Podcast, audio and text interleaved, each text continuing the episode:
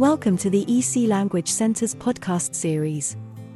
Here we teach you phrases that are in line with certain themes. You will hear first the sentence in your own language, then it will be repeated twice in English. This gives you a chance to repeat the phrase and have a bit of practice. There are 10 phrases in each episode. Phrases for shopping for clothes. Avez-vous ceci est dans ma taille s'il vous plaît Do you have this in my size, please? Do you have this in my size, please? Avez-vous d'autres couleurs s'il vous plaît? Do you have other colors, please? Do you have other colors, please? En avez-vous un autre car celui-ci est endommagé, s'il vous plaît? Do you have another one as this one is damaged, please? Do you have another one as this one is damaged, please?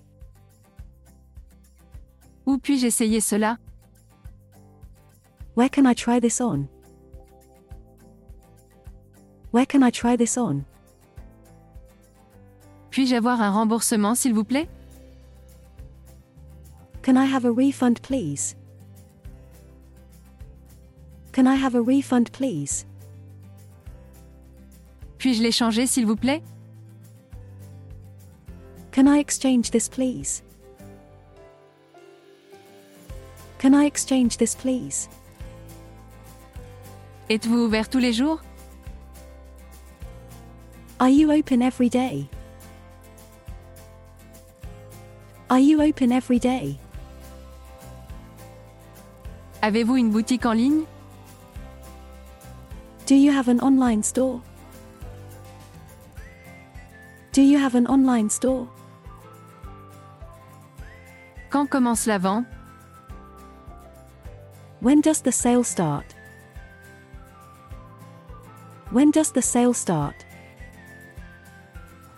C'est un cadeau. Pouvez-vous me l'emballer s'il vous plaît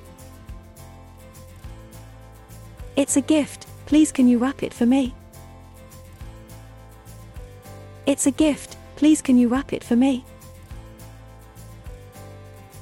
If you have enjoyed this podcast, please follow us to hear more in the series. Visit www.ecenglish.com for a list of our courses.